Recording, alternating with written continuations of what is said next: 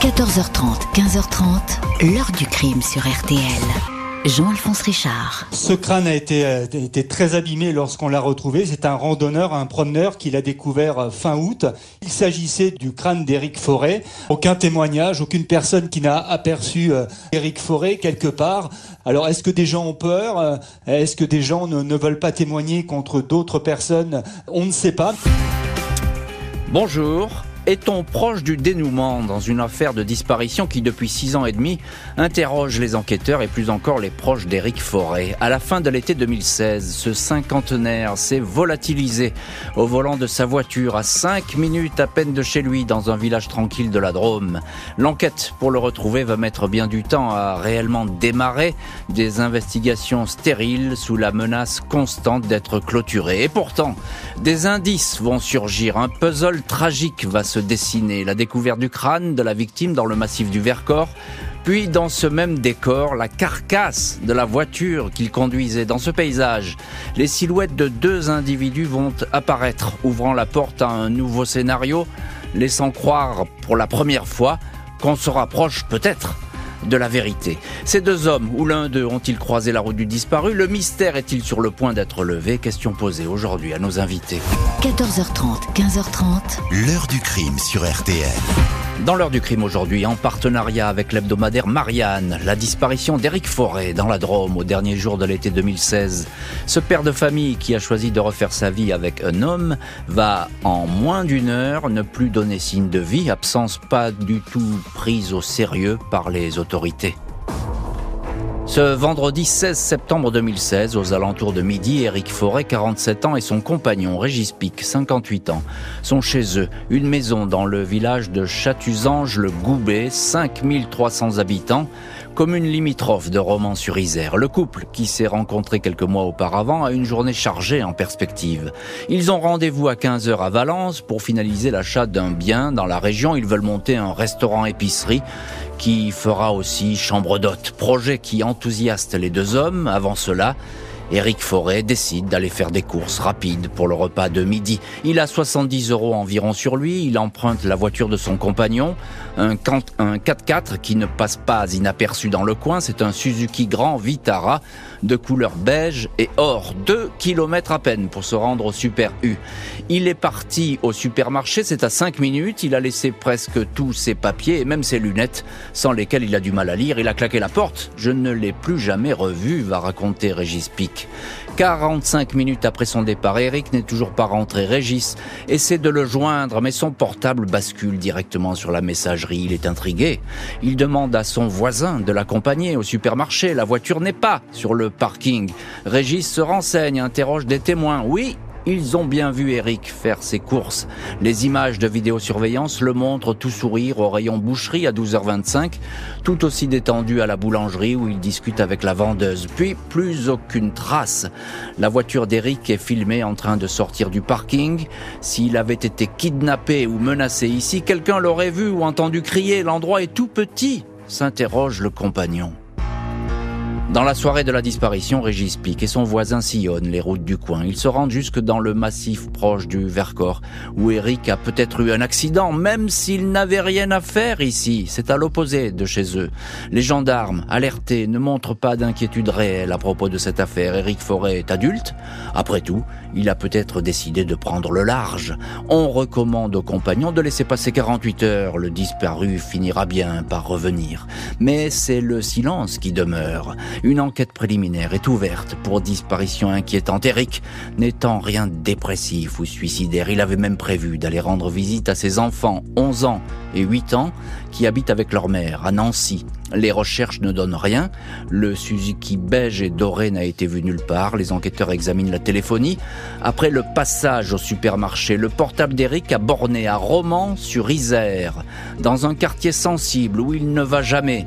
Le téléphone borne ensuite au nord de Romans, dans la localité de Saint-Donat sur l'air basse, puis finit par être déconnecté. Printemps 2018, presque deux ans après la disparition, Régis Pic déplore de n'avoir aucune nouvelle de l'enquête. Il est désemparé. Il se tourne vers l'ARPD, l'association d'assistance et recherche des personnes disparues. Il désigne l'avocat grenoblois Bernard Boulou pour s'occuper du dossier, lequel dépose plainte contre X pour enlèvement et séquestration. Le dossier en souffrance refait surface. Une information judiciaire est ouverte. La cellule Ariane, équipe de gendarmes, qui enquête alors sur les affaires dans lesquelles le dénommé Nordal Landais pourrait être impliqué, est mobilisée. 11 juin 2018, un appel à témoins est lancé. Les photos d'Éric Forêt, grand gaillard de 1m91 et 87 kg, qui portait au moment de sa disparition un jean et un sweatshirt aux manches blanches couvertes de motifs géométriques, sont diffusées. Six ans et demi après le début de l'enquête, une première trace va être retrouvée, un crâne. Avril 2018, soit deux ans après la disparition d'Éric Forêt, des recherches de grande ampleur sont déclenchées dans les départements voisins de la Drôme et de l'Isère. Des vérifications poussées sont conduites sur le cas Nordal-Lelandais. Les gendarmes ont été attirés par un nom figurant dans les contacts du meurtrier du caporal Arthur Noyer et de la petite Maëlys à savoir un certain Julien Forêt, qui pourrait être un cousin du disparu. Il s'agit en fait d'une homonymie. Les enquêteurs finissent par écarter l'hypothèse Lelandais, une piste qui est à exclure, confirme l'avocat du compagnon d'Éric Forêt. Maître Boulou n'en reste pas moins accroché à un scénario criminel. Le fait que l'on n'ait jamais retrouvé le véhicule d'Éric Forêt est quand même un signe inquiétant, commente-t-il dans le journal Le Parisien. Il ajoute, lorsqu'on voit les vidéos des deux magasins qu'Éric a fréquentés juste avant de disparaître, on constate qu'il était tout à fait souriant, apaisé. Il n'avait visiblement aucune envie suicidaire. Deux ans s'écoulent sans la moindre avancée. Fin 2021, le nouveau juge d'instruction s'impatiente. Le 22 décembre, il clôture l'enquête alors que les vérifications ne sont pas terminées notamment l'examen d'une récente connexion à partir du compte Skype d'Éric Forêt, et ce, deux ans après qu'il se soit volatilisé. Le parquet de Valence s'oppose à la clôture du dossier. L'avocat de Régis Pic plaide dans ce sens le 27 septembre 2022. Il ignore alors qu'un crâne a été découvert quelques semaines plus tôt dans le Vercors.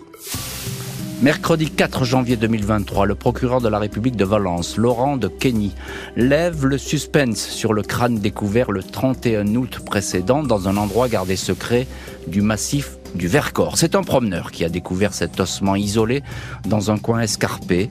Les expertises ADN ne laissent aucune place au doute. Il s'agit bien du crâne d'Éric Forêt. Les causes du décès restent à découvrir comme le reste de sa dépouille. Pour l'heure, aucune hypothèse n'est écartée, y compris celle menant à un homicide volontaire, indique le procureur. Il est possible que le reste du squelette ait été disséminé par des animaux sauvages. Les expertises médico-légales effectuées sur le crâne ne parviennent pas à établir les causes du décès. Lundi 3 avril 2023, huit mois après la découverte du crâne d'Éric Forêt, la voiture dans laquelle il avait disparu, le Suzuki Grand Vitara beige et or, est retrouvé dans le massif du Vercors, très accidenté, invisible depuis la petite route. Le véhicule se trouvait dans un contexte montagneux particulièrement difficile d'accès, précise le procureur, qui ajoute que des restes humains et divers effets, des lambeaux de vêtements se trouvaient également autour du véhicule. Celui-ci semble avoir séjourné plusieurs années dans ce coin de nature sauvage, sans doute là depuis les premiers jours de la disparition. Le 4x4 a-t-il été poussé pour faire croire à un accident ou bien Eric Forêt a-t-il perdu le contrôle? De la voiture.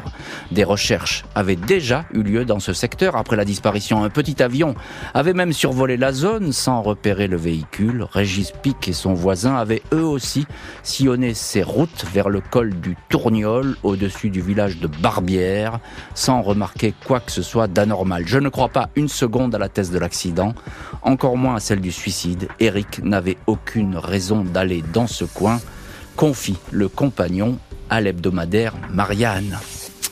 Deux hommes vont intéresser les enquêteurs, mais sont-ils mêlés à l'affaire?